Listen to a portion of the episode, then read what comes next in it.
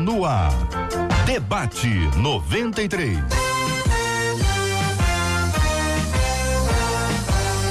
Realização 93 FM. Um oferecimento Pleno News. Notícias de verdade. Apresentação J.R. Vargas. Alô, meu irmão. Alô, minha irmã. Aqui fala J.R. Vargas. Estamos de volta, começando aqui mais uma super edição do nosso debate 93 de hoje, minha gente. Nesta quinta-feira, 19 de setembro de 2019.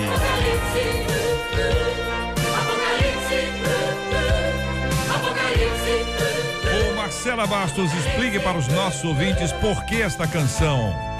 Que você gosta muito dela? Bom dia. Bom dia. Bom dia aos nossos ouvintes, aos nossos debatedores. Chegou o dia, vocês estão acompanhando a gente, terceiro mês já, não é? Terceiro mês que nós estamos juntos com essa mesma mesa, tratando de assuntos. Começamos em Gênesis, estamos em Apocalipse. E hoje você não pode perder. Nós pulamos, né? É bastante, né? Pulamos, É que a gente é rápido. É, Começa Gênesis, vai. Apocalipse. Muito bem. Palavra boa, Marcela. Explicou então que esta é uma canção antiga do grupo Voz da Verdade. Muita gente conhecia essa música na época e ela continua aí ecoando. E agora, especificamente, por causa do nosso tema, que nós vamos estar tratando sobre Apocalipse. Vamos falar aqui hoje. Vamos começar, né, Marcela? Hoje aqui com as sete cartas. Depois nós vamos para a mulher e o dragão. Muita gente que não conhece a Bíblia tem curiosidade para entender essa associação. E pode estar achando que é outra coisa, a mulher e o dragão. Eu quero pedir que os nossos ilustres debatedores, eles vão Deixa explicar para a claro, gente direitinho né? isso aqui. Também vamos falar sobre a besta. É outra palavra que muita gente utiliza fora do contexto, né? Fulano é uma besta. A besta, lá do Apocalipse, o capítulo 13. Vamos falar também sobre os flagelos, a grande meretriz, a queda da Babilônia, a questão do, do- do- dos, mil mil anos. Isso aqui vai ser coisa rápida, muito breve. muito, muito e a grande tribulação e o arrebatamento. É. Eu acho que quando chegar no arrebatamento, nós estamos na véspera. ou no dia. Hein? Devagarzinho, tu vai, vai subindo a A escadinha? gente vai escadinha Ah, por escadinha e os nossos bem. ouvintes acompanham. Então, a essa é a temática. Nós vamos conversar com os nossos queridos debatedores dentro de alguns instantes aqui no nosso debate 93 de hoje. Marcela, vamos para os queridos aniversariantes de hoje. Vamos lá, 968038319, você já sabe o nosso WhatsApp, você pode participar mandando suas dúvidas sobre o Apocalipse? Pode. Mas só pelo WhatsApp é que você manda o aniversário do pastor, pastora, esposa do pastor ou o esposo da pastora, caso não sejam pastores. Se for aniversário da sua igreja, com quantos anos a igreja está fazendo, manda pra gente também a cidade onde você mora, que a gente orar aqui ao final. E estamos ao vivo no Facebook da 93 Ao vivo. FM ah, de agora. dar tchauzinho pra turma do Facebook, tô falando, Transmitindo, mas é, esqueci de dar. nós também, eu também. ao- É que o Apocalipse vivo. empolga, Mexe com a é, gente. O Apocalipse nos entendeu? tira do chão. É isso aí. Muito bem, gosta. então nós estamos agora transmitindo pelo Facebook aqui a nossa live de abertura, que hoje é o programa inteiro. Hoje é o programa Hoje todinho. Nós vamos ter o programa inteiro de Apocalipse. Nós vamos estar conversando aqui com os nossos debatedores. Os ouvintes poderão mandar as suas dúvidas encaminhá-las para nós aqui pelo nosso WhatsApp, que é o 968038319, 968038319, também pelo Face, sempre com a dificuldade, porque do, como o Face tem muita gente, muito ao vivo, e aí a gente, a, a mensagem não para. vai entrando A em mensagem não outra. para uma é. em cima da outra. Então, se quiser mandar dúvida, é melhor mandar pelo, Pelo WhatsApp. WhatsApp. Assista pelo Face e mande as perguntas pelo WhatsApp. Pode ser assim? Aí. E aí conta pra gente no Face de onde você tá assistindo a gente. É muito que é aquela bom. interação. Boa palavra. Mas as perguntas, assim, aquela dúvida, manda pelo WhatsApp. Combinado? Marcela Baixo sempre com uma palavra boa. Muito bem, Marcela. Agora são 11 horas e 11 minutos, minha gente. 11 horas e 11 minutos na 93. Este é o Debate 93. Com J.R. Vargas. Na 93 FM. Vamos direto apresentando os nossos debatedores, pastor Valtair Afonso Miranda, reverendo Marco Antônio de Oliveira, reverendo Evaldo Perangério, pastor Paulo Afonso Generoso. Todo mundo já aqui no estúdio da 93 FM. Os microfones estão absolutamente abertos, espero que arrumados aí por cada um dos nossos ilustres debatedores. Vamos começar com as sete cartas. Vou começar do lado de cá por quem chegou primeiro. O pastor Valtair vai ser o premiado aqui para nos ajudar a começar a responder esse assunto. As sete cartas, bom dia, bem-vindo, meu irmão. Bom dia, JR. Bom dia, meu querido ouvinte. Bom dia aos queridos debatedores aqui da mesa. A, a, temática das sete cartas aparentemente é a, a, mais acessível do Apocalipse, porque normalmente quando as pessoas leem o Apocalipse, elas leem capítulo 1, capítulo 2, capítulo 3, aí fica com medo do restante e volta para Gênesis 1. Né? Então, os primeiros três capítulos são os mais conhecidos, os mais acessados normalmente pelo leitor da igreja. Né?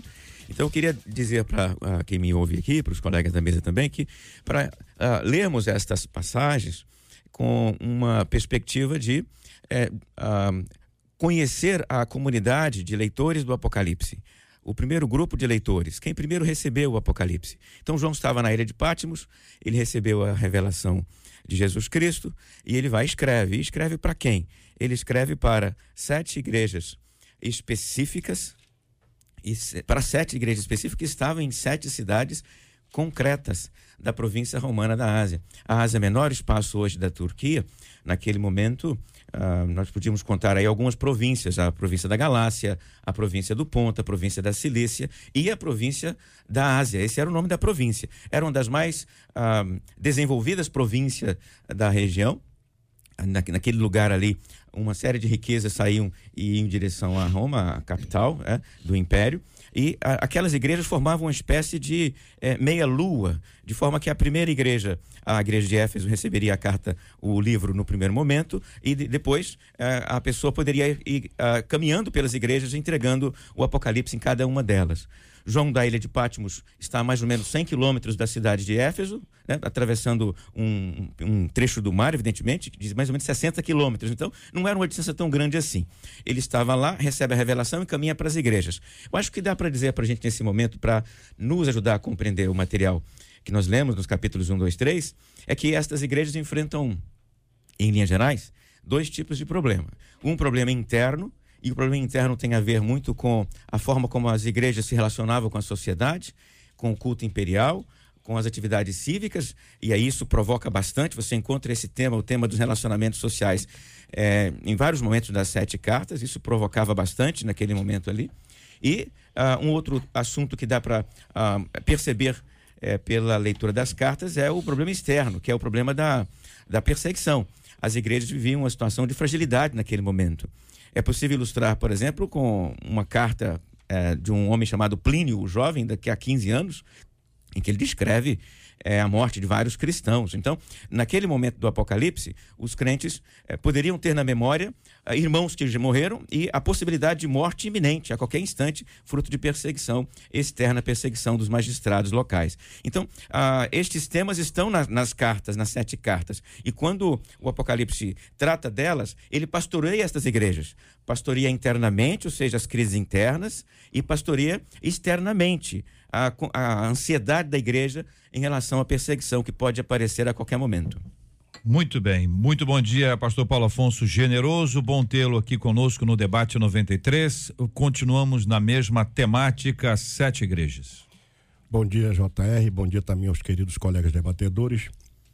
É, transitando por um outro viés, as cartas são mensagens também proféticas. A gente tem que fazer uma leitura até o versículo 22 do capítulo 3, do que Deus está nos é, mostrando e nos revelando pelas cartas. Uma das coisas que a gente observa nas cartas é a, situação de cada igreja, depois uma reprimenda, cada uma delas tem uma reprimenda, é exclusive uma, né? E também elogios, exclusive uma também, e também as promessas. Então, as cartas, elas precisam ser lidas também com a, a perspectiva futurista, no sentido de que as cartas representam a história da igreja a partir da visão que João teve no Apocalipse.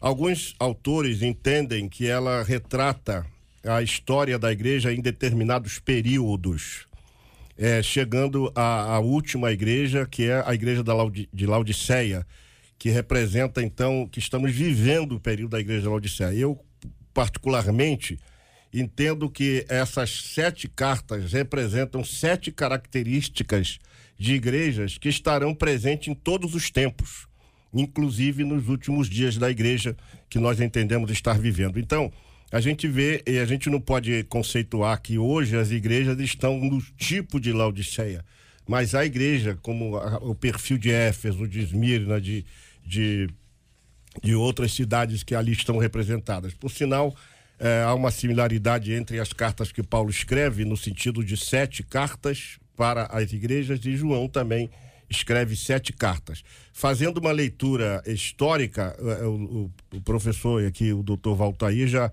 é, elencou de uma forma muito inteligente. Mas fazendo uma leitura é, mais profética, estamos vivendo períodos em que estas cartas estão sendo visíveis a cada um de nós.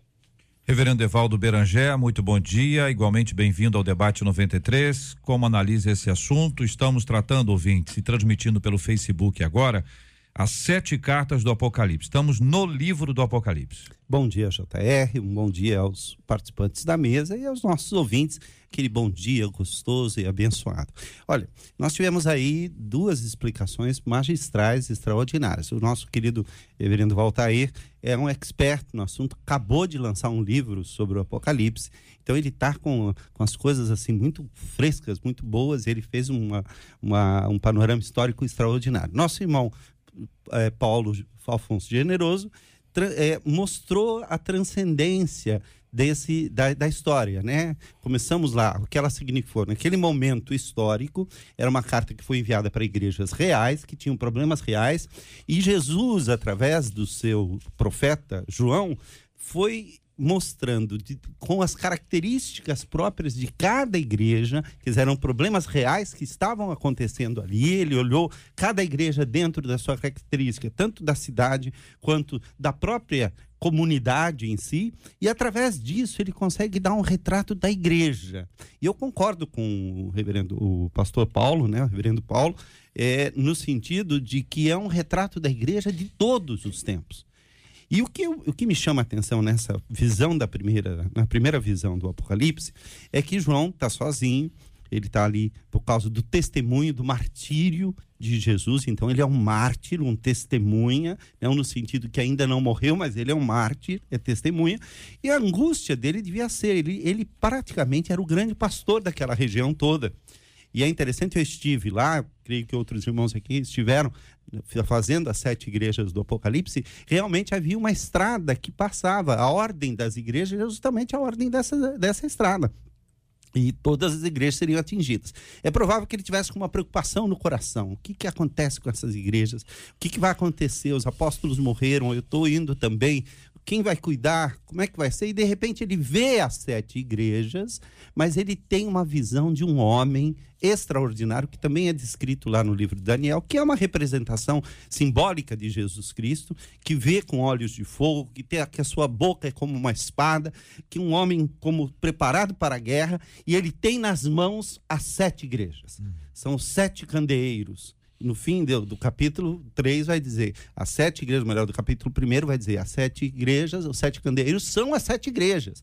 E os sete anjos das igrejas, que são os líderes, talvez a liderança, representando não necessariamente o pastor em, em, em si, mas aquela liderança que também está nas mãos daquele homem extraordinário que é o Senhor Jesus Cristo. Então, essa primeira visão do Apocalipse, ela tem um cumprimento local, histórico, ela tem um cumprimento é, de, de, um retrato da igreja em geral. Se nós olharmos ali, nós temos um panorama do que é a igreja em todos os tempos e do que é a igreja nos, nos nossos dias. Há uma outra visão que o pastor Paulo também mencionou, que, de que, que cada igreja representaria um período da história. Nem todos concordam com isso. Eu sou um dos que não concordam de que cada igreja representa um período específico da história, mas há pessoas sérias que acham que é dessa maneira. E aí a gente já começa a entrar numa das coisas do Apocalipse, que é há várias visões do Apocalipse e todas precisam ser respeitadas. Aqui nós temos, eu tenho a impressão que algumas destas representações, mas existe aquele consenso de que é, a, a, a diferença de, de ângulo nos dá uma visão do todo. Tudo bem. Reverendo Marco Antônio de Oliveira, igualmente bem-vindo, bem bom dia, meu querido. Nós continuamos a tratar inicialmente a fala introdutória dos nossos debatedores sobre as sete igrejas. J.R. Vargas, um prazer revê-lo, um prazer estar juntamente com esses irmãos queridos nesse dia tão especial. E essa rádio é uma casa que fala os nossos corações. Ah, sobre as sete cartas do Apocalipse, eh, se faz necessário falar um pouquinho sobre as particularidades do próprio texto do Apocalipse. Eh, primeiro, vale a pena destacar o que está no versículo 1. O versículo 1 do capítulo 1 diz: Revelação de Jesus Cristo que Deus lhe deu para mostrar aos seus servos as coisas que em breve eh, vão acontecer e que ele, enviando por intermédio do seu anjo, notificou a seu servo João. Com isso, eu quero destacar que a comunidade que recebe o texto de Apocalipse, a carta de João, estava entendendo que os acontecimentos ali relatados eram para muito em breve. Isso está no início e no final do texto. Quando você vai lá ao capítulo 22, a carta se encerra novamente demonstrando que a comunidade que recebe essas cartas tinha a expectativa de que aqueles acontecimentos ali relatados era para muito em breve. Olha que o texto diz, no capítulo 22, versículo 20: Aquele que dá testemunho dessas coisas diz: Certamente venho sem demora, amém, vem Senhor Jesus. Esse é o primeiro destaque. A comunidade que recebe esses textos imaginava que os acontecimentos ali relatados eram acontecimentos que iriam fluir, iriam se dar brevemente. Um outro detalhe importante que ainda que o texto do Apocalipse nos cause estranheza, porque usam categorias linguísticas longe da nossa época, a comunidade que recebe não se vê estranha, não, não vê o texto como estranho. É interessante isso. Não há dificuldade da comunidade nascente interpretar o que está em Apocalipse. Porque você não vai ver nenhum texto onde essa, essas coisas afloram. Então a comunidade, ao receber a carta joanina, sabia exatamente o que João estava dizendo. Nós estamos tateando no escuro algo que a comunidade nascente, pelo que tudo indica, sabia o que significava cada um daqueles atores e símbolos destacados. João, ah, se de fato, um outro detalhe, se o autor da carta Apocalipse é o João, autor do evangelho, ele é o pastor de uma comunidade que está longe de Jerusalém, é o chamado discípulo amado, se de fato é esse. A preocupação de João é uma preocupação pastoral. Essas comunidades são comunidades fundadas por ele, que faziam parte do pastoreio do apóstolo João, o chamado apóstolo do amor. Repito, uma comunidade que nasce muito distante de Jerusalém, que recebe em algum momento orientações distintas das orientações passadas pelos apóstolos de Jerusalém. A gente vai perceber esse enredo quando vai lá no texto de João, o último capítulo de João, você percebe é, um adentro, né, mostrando claramente que a comunidade joanina estava longe de Jerusalém. Com isso, quero dizer o seguinte: são igrejas historicamente edificadas, estavam claras. João está exilado na ilha de Pátimo, preocupado com as suas ovelhas, o apóstolo do amor, recebe uma visão espiritual e em seguida Jesus entrega a esse apóstolo cartas que deveriam ser enviadas às suas comunidades de fé.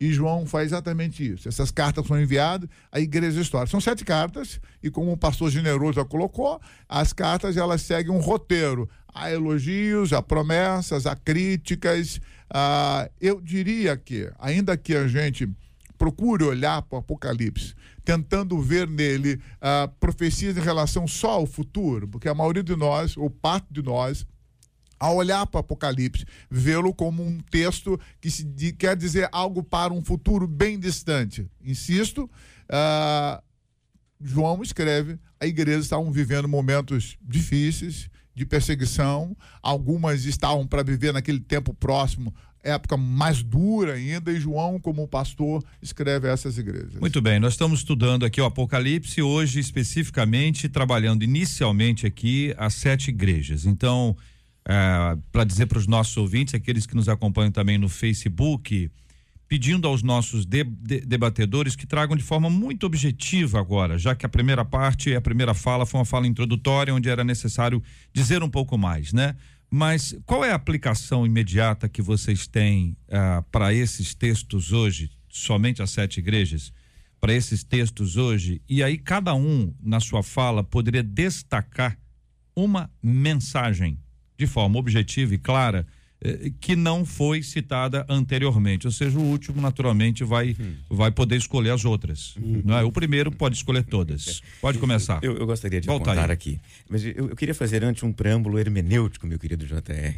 Eu acho que os colegas já falaram muito bem e eu acho que ah, é necessário até para explicar para aquele que nos ouve aqui é, nesse instante que ah, quando você trabalha com o texto, quando trabalhamos com um texto como o Apocalipse, que é um texto de natureza profética, escatológica, nós temos que ah, eh, fazer uma leitura em três níveis, em, em linhas gerais, tá? Você encontra diversas estratégias hermenêuticas nos livros eh, de introdução ao Apocalipse, mas você pode arrumar todas essas estratégias em, em três níveis. O primeiro nível é o nível histórico.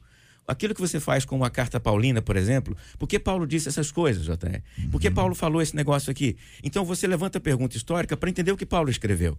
Isso é pergunta de nível histórica. E você aplica esse tipo de estratégia também no Apocalipse. Você olha para ele e, e- você levanta a questão. O que estava acontecendo quando João escreveu isso? O, o que as igrejas enfrentavam quando ele escreveu essas palavras? Como elas teriam entendido o que João escreveu? Isso é pergunta de nível histórico, nível 1. Nível 2 é o nível dinâmico, é o nível devocional.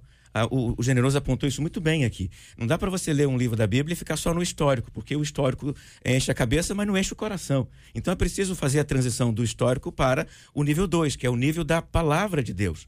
É o nível da espiritualidade, o nível da devoção, é o nível do alimento espiritual. Você olha para o texto e, tendo algum tipo de informação histórica, parte para uma outra questão que é o que Deus quer falar comigo por meio desse texto, aqui agora, para minha vida, para minha família, para minha igreja, para minha comunidade, hoje, neste presente. Isto é devoção. Você olha para o texto e aplica à sua vida.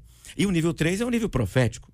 É o nível do futuro, é o nível da reserva escatológica. Você pode pegar a mesma passagem e fazer a leitura de nível 1, histórica, a de nível 2, devocional, e a de nível 3, que é a profética, apontando para frente, o mesmo texto. Você pode fazer isso com o mesmo texto. Pega as cartas e diga o que a carta significava para lá, o que a carta significa para aqui e o que a carta significa para o futuro. Então dá para fazer esse tipo de trabalho com o Apocalipse porque ele, ele tem capacidade para isso, né? Ele tem gordura para isso. Não precisamos esgotar toda a leitura em um nível só. E neste sentido, eu olho para ele e a principal a, O nível 2. a principal eh, implicação de nível devocional das sete cartas me parece ser ah, a caminhada no meio da tribulação, a caminhada no meio da dificuldade. A igreja estava cercada por agentes de oposição. E esta igreja cercada por agentes de, de oposição, toda amedrontada, uma situação de perigo iminente, a qualquer momento esses crentes podem morrer, elas recebem uma palavra de Jesus: Eu estou com você. Eu estou com você, igreja. Eu estou com você, meu filho. Eu caminho no meio de vocês. Vocês não estão sozinhos. A vida pode não ser fácil, mas eu caminho com vocês e a caminhada de Jesus conosco é suficiente para nos consolar. É, Eu queria fazer só um adendo à palavra do pastor Valtair, é, só sinalizando. Esse processo hermenêutico é possível de acontecer, mas para ele seguir um roteiro positivo, quem está fazendo esse processo não pode dissociá-los. Você não pode fazer a avaliação profética ou a leitura espirituali da espiritualidade do texto sem levar em consideração esses fatos históricos. Quando esses processos são feitos de forma retalhada, acontece essa loucura da tentativa de explicar Apocalipse dissociado da intenção do autor. Então, quero atribuir ao texto algo que de fato não está no texto. Então, estou salientando esse processo hermenêutico, tem que ser muito correlato. A fala do senhor é excelente. O nosso objetivo, ao permitir aqui encorajá-los a trazerem as suas palavras introdutórias, foi exatamente para nos posicionar em relação ao contexto, a origem do texto, as várias possibilidades aqui. O reverendo Evaldo trouxe várias possibilidades de interpretação e de análise desse assunto tão importante. A gente te- conclui essa etapa, ainda que sem nenhuma pressa, porque quem estuda Apocalipse não pode ter pressa. Tá certo? Se for ter pressa, não estuda. Porque Apocalipse é um livro que não pode ser estudado apressadamente. Você não pode dizer assim, ó, nós vamos ter aqui uma palestra hoje que vai tirar todas as suas dúvidas sobre o Apocalipse. Se você, se você estudar o Apocalipse e não aumentar o seu número de dúvidas, talvez você não tenha estudado bem. Porque é exatamente isso que o texto nos inspira, né? Ele vai nos levando a pensar, a pensar, a pensar. Então, se você, ouvinte amado, está acompanhando a gente, está ouvindo os pastores, de vez em quando ele fala umas palavras difíceis, ei, que palavrão é esse aí, está na Bíblia aí, Apocalipse, e você diz assim, eu, eu vou desistir. Eu, eu não sei. Todo mundo está aprendendo todo dia. E Apocalipse é um livro que todo mundo vai estudar e a cada dia nós vamos aprender mais e mais. É a nossa palavra de encorajamento. Pastor Marco Antônio, senhor. Ah, então, é, é, é, eu faço esse acento porque toda vez que a gente vai, faz o mergulho ao, te, ao, texto bíblico, tentando pegar sentido deslocado da, da, da, forma histórica, nós corremos riscos sérios hermenêuticos uhum. e exegéticos maiores ainda. E as grandes heresias nascem exatamente a partir daí, quando explicações teológicas são dadas fora do seu contexto inicial. João escreve para uma igreja física concreta que vivia problemas seríssimos de perseguição, provavelmente uma igreja que, vê, que vive o final do primeiro século é, de perseguições de Nero e vai viver, estaria para viver uma perseguição ainda maior para o dominiciano, no início do segundo século. Uhum. Então, é uma igreja que vive claramente. A uma das igrejas, é, João diz: Olha, você mora onde o trono de Satanás está edificado. É. Aí está o trono de Satanás. E para João, naquele momento, ainda que a gente possa fazer a aplicação futurística, o trono de Satanás era muito grande, era muito claro. Muito Império claro. Romano. Império uhum. Romano. Tá ali o trono, a sede do governo romano que está matando nossos irmãos, estão colocando como comida para leões, estão fixando impostos e colocando piche, tocando fogo. Esse é o nosso grande inimigo. Roma precisa ser vencida. Tá claro. Tudo bem. JR. Pastor Paulo. É, eu já disse aqui, foi no debate anterior com os colegas também, que a gente tem que fazer um, um olhar da, da, das escrituras sobre quatro, quatro preposições, quatro propostas que a Bíblia apresenta. De certa forma, fazendo uma leitura é, de toda a Bíblia, né? Primeiro, a, a, a, palavra, a palavra de Deus ela é uma mensagem, em primeiro lugar, interpretativa do passado. A gente está em 2019, estamos interpretando algo lá de trás, mas a palavra de Deus permite aí. Segundo, ela é uma mensagem reveladora do presente. Então, o que a gente está comentando aqui, a gente já está, como se de certa forma, vivenciando isso. Terceiro, ela é uma mensagem que se apresenta em estilo simbólico e ou literal. Então, há coisas no Apocalipse que são consideradas exclusivamente símbolos, como há naquela simbologia uma literalidade. Parece paradoxal, mas precisamos entender dessa forma. E terceiro, ela é uma mensagem, então, primeiro, interpretativa do passado, reveladora do presente, e, é, e ela também é uma mensagem sobre o futuro.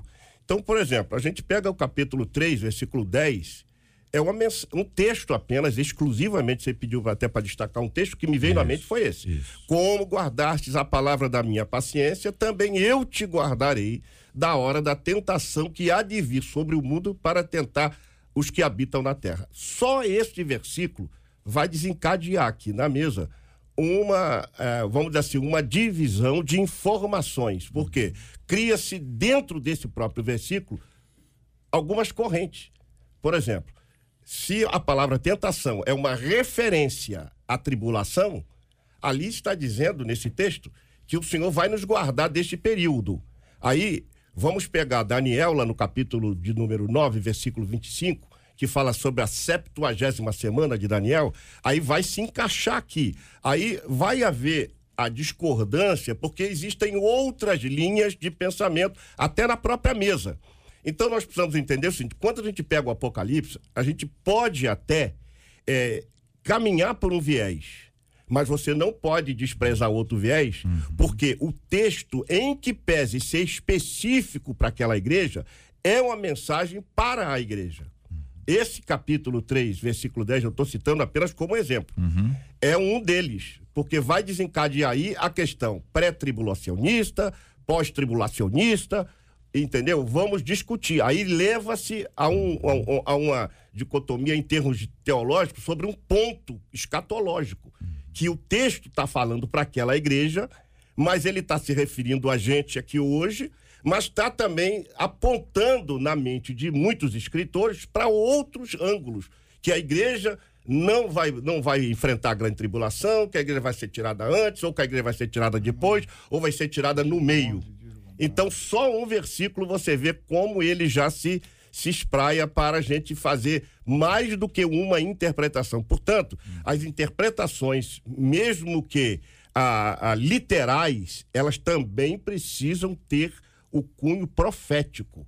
E se elas também forem simbólicas, como a gente poderá entrar no próximo texto, temos que também tirar dessa simbologia a literalidade de um fato que está por vir. Tudo bem. Brendevaldo. Olha, eu, eu quero destacar aqui, né, nas sete cartas, a, como pastor Walter disse, existe uma estrutura que é uma estrutura fixa e normalmente apresenta-se, né, quem está falando, logo em seguida vem uma palavra de conhecimento, depois vem uma palavra de exortação e tudo isso. Eu quero é, dizer que em todas as cartas diz assim: conheço as tuas obras, Conheço as tuas tribulações e a tua pobreza.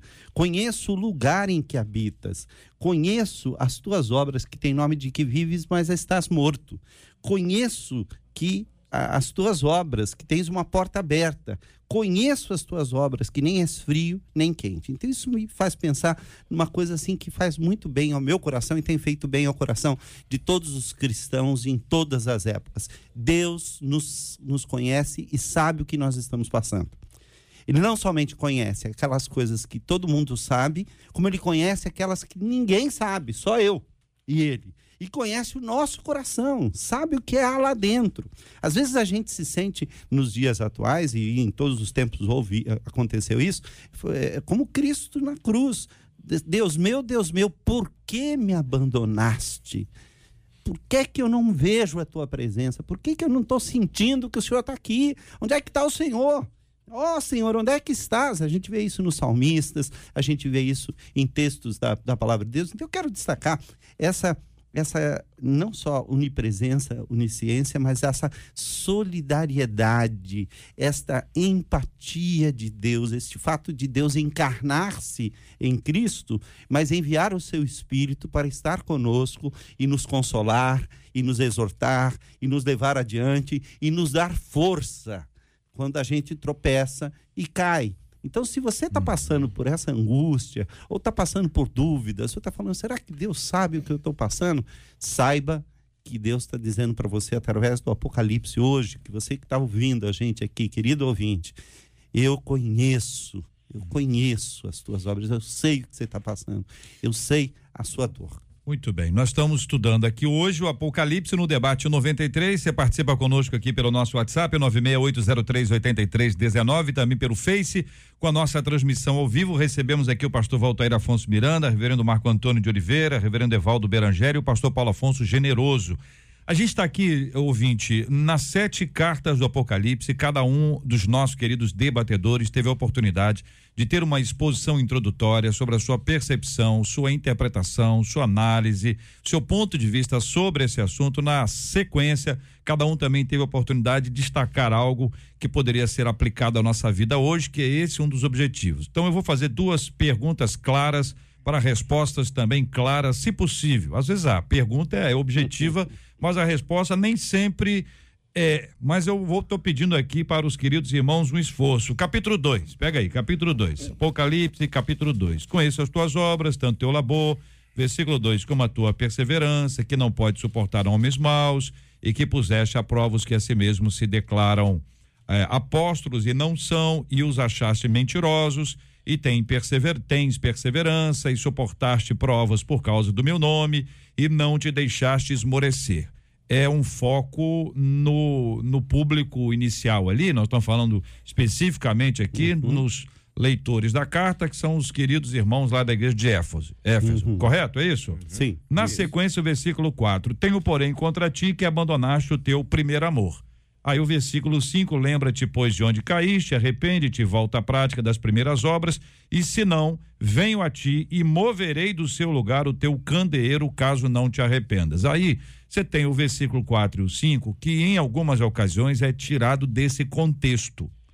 Uns para o bem e outros para o bem, não necessariamente tão bem, bem, bem assim, né? Porque às vezes a intenção é boa. Estou dizendo esse bem é. assim porque a intenção é boa. É. Mas me parece aqui oportuno dizer o seguinte: o versículo 4, lembra-te, eh, tenho, abandonaste o teu primeiro amor. A ideia de voltar ao primeiro amor é uma máxima que nós podemos adotar para hoje, independentemente do contexto que a gente vive? Meu querido, acho, acho, que é possível, sim, trazer para a aplicação dinâmica e dizer que aqui há um convite para aquela primeira paixão, aquele primeiro desejo por Cristo, a, aquela, aquele amor e apego, devoção do, do, novo convertido, que de repente, por causa de circunstâncias, se esfriou um pouco okay. na caminhada. Podemos então Então aí a gente, quando a gente canta a música, a gente pode cantar tranquilo. Quero voltar ao primeiro amor, Uhum. início de tudo. Tem, tem alguma dificuldade não? Não. Tem não dificuldade. Não, a volta à Nenhuma. presença de Deus. É, Maravilha. usando essa interpretação dinâmica que nós dissemos. Perfeitamente. Serviu para eles, É. serve para nós e vai Exatamente. servir para toda a igreja. Perfeitamente. E tem algo que é só para eles. É o que a Uhum. gente fez aqui. Eu estou tentando. É para explicar didaticamente. Estou Uhum. dando exemplo, botando o quadro, né? Projetando. É o rádio que ajuda a gente a, a imaginar isso tudo. Versículo 5. Lembra-te, pois, de onde caíste, arrepende e volta. Volta à prática das primeiras obras, aí tá todo mundo junto ainda Sim, cantando primeiro amor e tal. Aí, aí agora é que, que pega, né? Se não, venho a ti e moverei do seu lugar o teu candeeiro, caso não te arrependas. Aí me parece que é nesse ponto do candeeiro aqui que começa o negócio. A pessoa diz, ó, o candeeiro é o quê? Aí chega para um ministro e diz: o candeeiro é a sua igreja. Uhum. Chega para o empresário, o candeeiro é a sua empresa. Chega para uma mulher, o candeeiro é seu filho. Chega para o pai, o candeeiro. Não tem esse negócio da pessoa querer dar umas, umas, umas Uhum. interpretações. É esse ponto que vocês dizem: olha, isso é perigoso quando não se administra bem o estudo do contexto, não vai lá o- as questões. históricas. É isso, irmãos? Você foi, foi no ponto central, porque o texto não nos autoriza a, a- a fazer a relação de candeeiro com outra coisa a não ser igreja. Tanto é que o próprio texto no início diz, ele explica quem é candeeiro e quem são aqueles das estrelas. Candeeiros são as igrejas. Ok, então É claro. vamos agora para o capítulo 2, só para dar mais um exemplo a partir do versículo 9. Aí nós estamos na carta em Esmirna. Esmirna. Conheço a tua tribulação, a tua pobreza, mas tu és rico. Tu és rico. E a blasfêmia dos que a si mesmos se declaram judeus e não são, sendo antes sinagoga de Satanás. Estamos lá, né? Uhum. Estamos lá em Esmirna, é isso? Isso, Estamos em. Esmirna. Uhum. Não temas as coisas que tens de sofrer. Estamos Esmirna? Uhum. Então continuamos em Esmirna. Eis que o diabo está para lançar em prisão alguns dentre vós. Esse, esse- esse texto aqui lido numa vigília, entendeu? Você lido numa vigília, né? Então, assim, olha, eis que o diabo está para lançar em prisão alguns dentre vós. Só, eu acho que é ele aí. Você tá achando que é quem? Para ser dispostos à prova e sereis e tereis tribulação de dez dias. Uhum. Qualquer um que diga que o fulano vai ser preso, vai ficar preso 10 dias, com base em Apocalipse, capítulo 5, versículo 10, tá chu- chutando. É, tá dando uma profetada. Canelada. É, exato. Canelada bíblica. Agora, quando diz assim, na parte final do versículo 10, ser fiel até a morte, dar-te a coroa da vida, pode ser aplicado a todos. Pode. Ok? É Pode. isso? É. Então, ouvinte, é simples assim.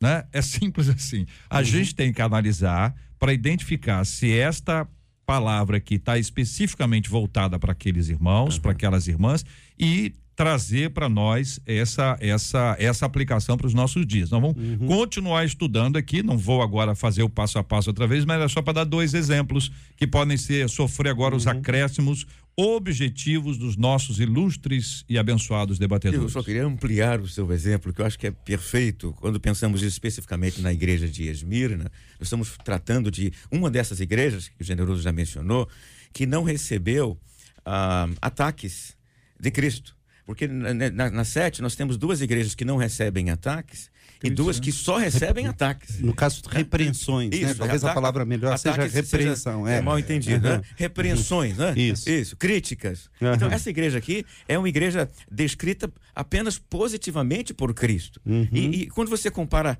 a cidade de Esmirna com as, as outras cidades, o que, que nós percebemos? Esta cidade é uma das menores.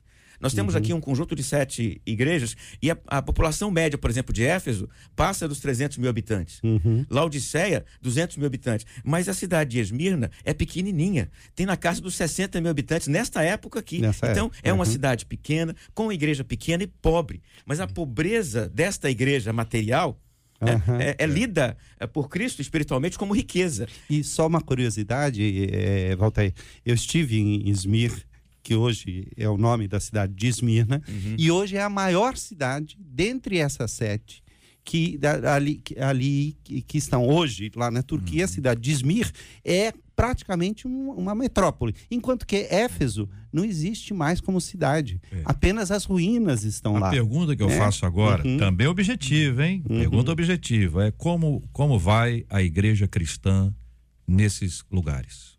Pois é, em Éfeso já não existe igreja cristã. Éfeso, É, zero. né? E, em geral, nas sete igrejas, hoje predomina a religião muçulmana. Ela é muito forte, ela foi implantada pelos, pelos turcos otomanos. Você provavelmente tem igrejas cristãs lá que sobrevivem, às vezes até quase clandestinamente. Oficialmente, a, a Turquia é um país onde há liberdade pela Constituição de religião. Mas na prática, principalmente agora com Erdogan, o atual eh, primeiro-ministro da Turquia, ele tem sido um, um ministro que tem eh, tomado atitudes e permitido atitudes que têm coibido o cristianismo nestes lugares, embora de forma velada e não de maneira declarada e exposta. Algum acréscimo aí? JR, eu Pois não, pastor Paulo. Um fato também que é importante nas cartas. Em todas as cartas vem a expressão: quem tem ouvidos, É. ouça o que o Espírito diz às igrejas. Aí não está no plural. Não é aquela igreja. Pode ler o texto: quem tem ouvidos, ouça o que o Espírito diz às igrejas. Então, em todas as cartas, essa é uma palavra final que faz a gente pensar efetivamente.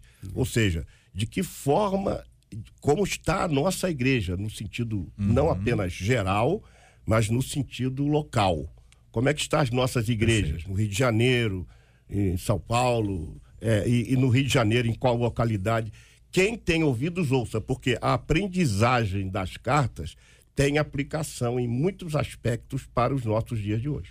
É, e apenas um- uma coisa muito simples. Se estas cartas não tivessem rele- relevância para hoje, elas não estariam aqui. Deus não teria preservado estas cartas, ou o próprio livro do Apocalipse, se ele não tivesse relevância hoje. É claro, temos que estudá-lo historicamente, temos que estudá-lo para a nossa devoção, como foi dito aqui, mas esses livros têm uma Não é um- relevância não é um livro de dias- história. Exatamente, não A é só um livro não é de um livro de história, história. não. É um o livro que permite, tem relevância para hoje, se- concordando com Se o senhor que me pastor permite, disse. o versículo 19 do capítulo Uhum. 1 diz: As coisas que vistes, as coisas que, que são, são e as que hão coisas de- que hão de acontecer. Muito acontecer. bem. Mas, Queridos, Jota, pois não. Veja, mesmo que nós tenhamos na Bíblia um livro como Crônicas, que tem um, um conjunto de narrativas históricas, Exatamente. ou ah, outros textos predominantemente históricos, número, ainda assim, exemplo, né? números, É. ainda Números, assim, são escritura sagrada para o crente. É. Então a diferença é de ser um livro histórico, Aham. um livro de história.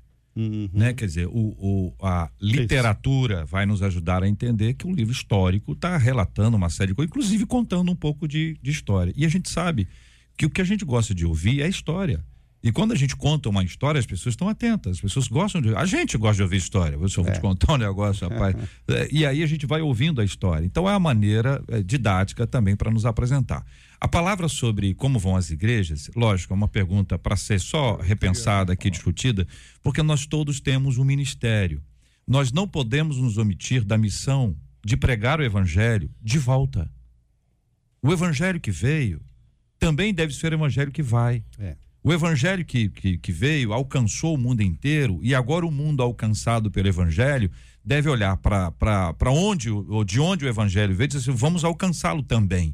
O evangelho não é, não pode ficar restrito a um lugar especificamente. A visão da gente tem que ser essa. Quem já visitou, Evaldo disse aqui que já, já esteve lá, as sete igrejas do Apocalipse, os locais, enfim, Locais, já andou por aí, tem a sensação exata de que, olha, alguma coisa muito complexa aconteceu aqui. Parece que é uma bomba aqui e acabou ver tudo. é. Só que há aí igreja, igreja, não estamos falando de prédio, nós estamos de gente. Essa gente viajou para o mundo. E o mundo foi alcançado pelo evangelho através dessas igrejas. Agora é hora dessas igrejas, somos nós, né? Que, que recebemos esse evangelho Retribuir. retribuir e encaminhar isso de uma forma é, muito complicada. Porque numa área, não exatamente nessa, mas em áreas onde, onde o evangelho é muito restrito, onde o islamismo é declaradamente a religião oficial e onde existe um sistema muito rigoroso e opressor, os cristãos estão sendo mortos. Mas é incrível como, apesar disso, apesar disso, não forte. para de se levantar o número de missionários e não param de ser convertidos pelo Espírito Santo pessoas que abrem mão de tudo. Algumas são expulsas de casa, algumas são, são surradas publicamente É. e outras são até mortas, mas não abrem mão da sua fé. JR, eu queria destacar um assento muito importante. É, é um equívoco quando a gente olha para essas sete igrejas e os lugares onde elas são instaladas e percebemos que no atual momento os cristãos naqueles lugares não representam mais do que 2%. E então a, a visão que a gente tem é a seguinte: a igreja fracassou. Não equívoco. Não. Essa igreja não fracassou. O cristianismo oriental é de um vigor espiritual muito forte. É, é responsável por essa evangelização mundial. É, é, é, e aquela igreja que está lá, ainda que em número bem menor do que o islamismo, é uma igreja muito fiel a Cristo Jesus. E aí, voltando à sua pergunta, como é que está a igreja hoje? Nós, cristãos ocidentais, ocidentais fomos levados a crer que o sucesso está relacionado número. a grandes números. Número, é. Então, hoje no Brasil, nós temos um número enorme de evangélicos, é, é. e eu diria que essa igreja brasileira está completamente diluída. É, mas o senhor está exagerando também, completamente diluída. Está diluída. Tá diluída. É, completamente não, vocês estão aqui. É. Os quatro aqui, os quatro, pela... os quatro cavaleiros do Apocalipse. Eu agradeço pela sua observação. Ah. Claro que essa fala é claro, é, claro. É, tá Está diluída. Agora, agora a questão é o seguinte: se a igreja é una. Agora que vocês estão saindo do Apocalipse, estão. Agora, não, não, só fazer, eu, fazer uma defesa. Só o pastor Paulo que ainda está ali, ó. O pastor Paulo está só observando, vai botar no, no, no, no, no WhatsApp, só observando. Fazer uma defesa aqui semântica. Fala aí, querido. Se você tem um líquido e esse líquido está diluído, ele está diluído por inteiro. É, então só está aí no Evangelho líquido sua também. Pergunta. Só, só, uma coisa. Não, não, Evaldo. Não. É o seguinte, deixa eu dizer para os é, queridos é, irmãos. É, é, é, preciso que nós também olhemos para a nossa igreja uhum. com cuidado, com muito, muito, muito cuidado. A fala do reverendo Marco Antônio chama a nossa atenção para a possibilidade de sermos muitos, mas Sim. muito fracos espiritualmente. Uhum. E nós precisamos buscar as Sagradas Escrituras. É por isso que a gente está aqui num programa de rádio, com a audiência que tem, graças a Deus, estudando a Bíblia. Uhum. E todo dia que a gente tem um monte de assuntos, vocês já participaram aqui de outros tantos, agora vocês são exclusivos. Eles são exclusivos, Marcelo? É exclusivo? Apocalipse? Só falam sobre esse assunto. Que Deus abençoe as igrejas, as esposas, né? Que Deus abençoe a família. Mas nós vamos, eh, já discutimos sempre e procuramos sempre, à luz das escrituras, tratar os nossos temas. Tudo isso para nós é importante. Fala, então, pastor. Eu, eu só queria, sobre a sua pergunta especificamente, Jota, a questão da igreja na Ásia. É, é bom lembrar que esse processo é um processo histórico, né? Ah, o Oriente ficou sob a gestão do Império Romano Oriental, né? cuja capital está em Bizâncio, estava em uhum. Bizâncio. É, Bizâncio caiu no século XV e o cristianismo da Ásia Menor ele foi varrido pelo Império Otomano no século XIII, é, antes mesmo da queda de Constantinopla. Hum. Quando o Império Otomano conquista a Ásia Menor, as igrejas vão encolhendo, encolhendo. Veja, eles não estão necessariamente proibindo o cristianismo na Ásia, mas a, ser cristão se torna cada vez mais difícil. Isso a partir do século XIII. Essa conjuntura histórica explica, é. então, o esvaziamento, cristão na Ásia. Mas essa, esse. É conquista do Império Otomano e depois a queda de Constantinopla, né, que foi em, em, no, no, século XV, ela propiciou um êxodo de documentos que nós não teríamos hoje. Provavelmente a Bíblia não teria chegado ao Ocidente da maneira como chegou e com sua eh, profundidade, sem que houvesse esse êxodo, essa fuga. Deus às vezes utiliza-se disso. Por exemplo, Jerusalém crescendo, crescendo, crescendo. Paulo se transformou no grande algoz da igreja, os discípulos se espalharam e fundou a igreja de Antioquia. A partir daí, Paulo começou a abençoar a igreja antes de se tornar cristão. Então, é, isso é importante. Uma coisinha que eu queria dizer, que tem sido um, um instrumento de evangelização, principalmente nesses lugares onde há uma proibição quase que é, explícita de, de, pregação do evangelho, é o navio que está chegando hoje no Rio de Janeiro, o navio Logos Hope que é a maior biblioteca ah, flutuante. É. E eles, notem, hoje eu ouvi é, é, notícias desse navio em várias rádios não evangélicas, uhum. e a estratégia deles é justamente mostrar uma biblioteca com literatura da melhor qualidade, peças maravilhosas, vai passar o Leão, a Feiticeiro, o Guarda-Roupa, certas coisas, que quando eles chegam, por exemplo, num país como a Turquia, eles são recebidos como uma atividade cultural, mas eles estão evangelizando. E nós recebemos aqui, Reverendo evangelizando. recebemos aqui uma das, como é que é o nome dela, Marcela? Você lembra? Uma das líderes aqui do São do, missionários, do, do navio. Né? Uhum. Ela esteve aqui com quem? Raquel. Raquel, exatamente ela. Raquel, Raquel esteve aqui. Uhum. Já quanto tempo, Marcela, esteve aqui? É um mês já. Olha que legal. Entendeu? Já anunciando, já contando, compartilhando. Frente, né? E é sempre um privilégio muito grande ter ações como essa. Eu quero agradecer a, a vocês e dizer que nós vamos ficar aqui nas sete igrejas hoje. Oh. Citamos e mencionamos aqui o Primeiro Amor, que é um clássico da música. Isso aqui o pastor Marco Antônio cantava. Uau. Eu fico imaginando ele na igreja, cabelo metodista, né? cantando. Cabeludão, cabeludão, ca- é. cabelo preso atrás, can- cantando, cantando o primeiro amor do É. rebanhão. Vamos lembrar, gente, um pedacinho pra gente lembrar. Estamos estudando aqui o Apocalipse. Hoje ficamos aqui nas sete cartas e, claro, nós vamos continuar. Marcelo depois vai dar a data e você vai participar com a gente. Aí nós já vamos entrar aqui no tema da mulher e o dragão, a besta, os flagelos e por aí vai. Quero voltar ao início de tudo, encontrar-me contigo,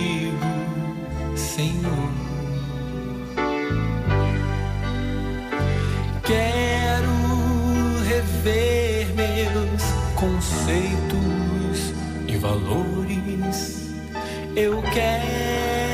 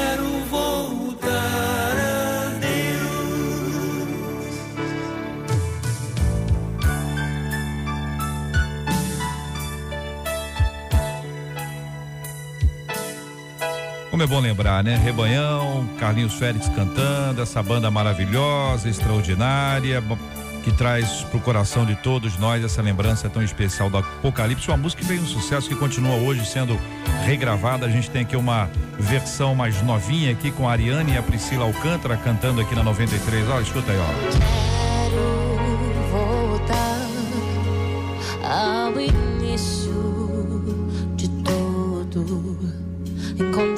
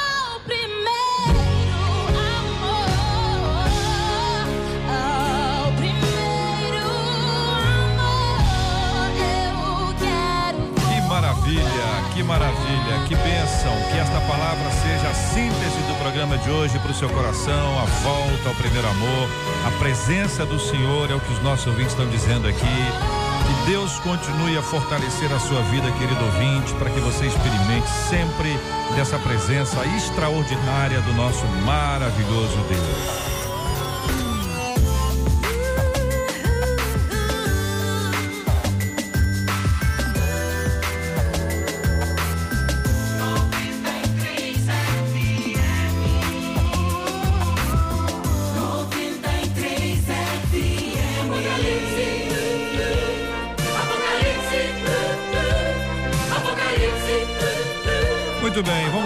Agradecendo aqui aos nossos debatedores, pastor Valtair Afonso Miranda, muito obrigado, meu irmão, Deus abençoe.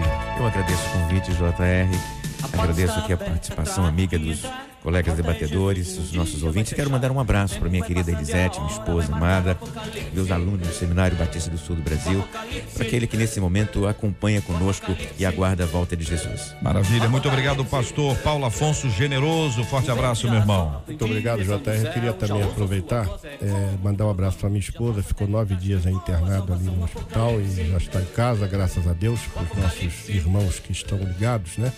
Ela já está em casa está sob os cuidados também.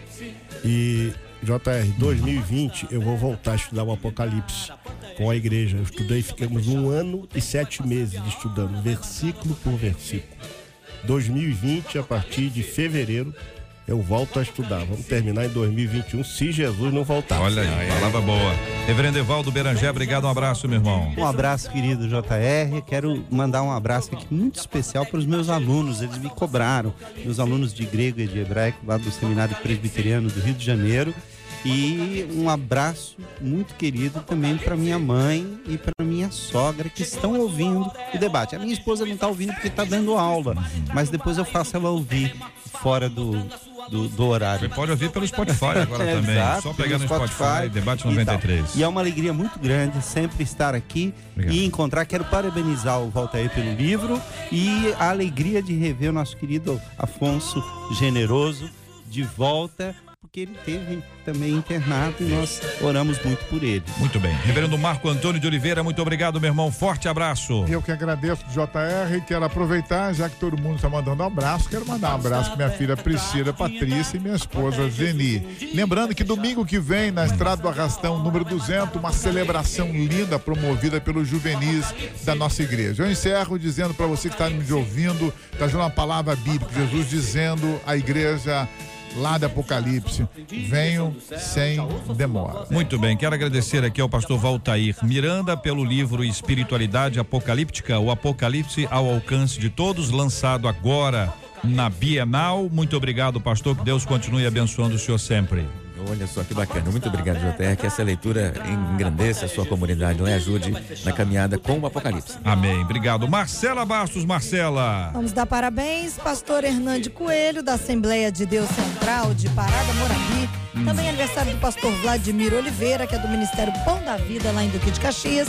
E da Daniele Santiago, que é esposa do pastor Antônio, da Assembleia de Deus em Rangel, em São Gonçalo. Deus abençoe você. Olha, Marcela, você pediu os nossos ouvintes que dissessem na abertura onde é que eles estavam ouvindo, gente do país inteiro acompanhando a gente, bairros do Rio, gente de fora. Vamos agradecer? A gente louva a Deus pela vida de vocês, o carinho a companhia. O debate 93 é feito por vocês e para vocês. É uma alegria a gente saber que a gente tem ouvintes que são mais que ouvintes, são amigos, são irmãos estão com a gente na caminhada. Se despede dos ouvintes. Beijo pra vocês. Maravilha. Muito obrigado a você, ouvinte amado, participando conosco do Debate 93. Também hoje, nós vamos orar juntos agora, vamos buscar a bênção do Senhor e a graça dele sobre as nossas vidas. Vamos pedir ao Senhor que nos abençoe, que nos fortaleça, que nos dê uma tarde de paz, um dia especialíssimo na presença dele. Vamos continuar clamando ao Senhor também, minha gente, pela cura dos enfermos, pelo consolo aos corações enlutados, já agradecendo a bênção do Senhor sobre a vida da esposa do pastor Paulo e sobre ele mesmo. Vamos continuar orando uns pelos outros, pedindo ao Senhor que nos sustente, porque todos nós passamos por lutas e batalhas e precisamos do suporte, da boa mão do Senhor sobre as nossas vidas. Vamos orar? Senhor nosso Deus, nosso Pai, querido Senhor e amigo, em nome de Jesus clamamos pela tua bênção. Clamamos a favor daqueles que estão chorando a perda de entes queridos. Clamamos a favor daqueles que estão nos hospitais, estão aprisionados em cadeias. Que o Senhor, com seu braço forte, o seu amor grande, possa se revelar a essas pessoas. Senhor, nesse momento queremos agradecer pelos irmãos que fazem aniversário, que fizeram aniversário. O Senhor tem sido bom, o Senhor tem sido maravilhoso. Obrigado pela igreja brasileira, pela igreja que fazemos parte, pelo evangelho que foi nos trazido por irmãos corajosos que deram suas próprias vidas para que esse tesouro maravilhoso chegasse até nós. Conceda-nos, ó Senhor, uma tarde e um final de dia abençoados. Oramos em nome de Jesus, nosso amigo. Amém. Que Deus te abençoe. Você acabou de ouvir Debate 93.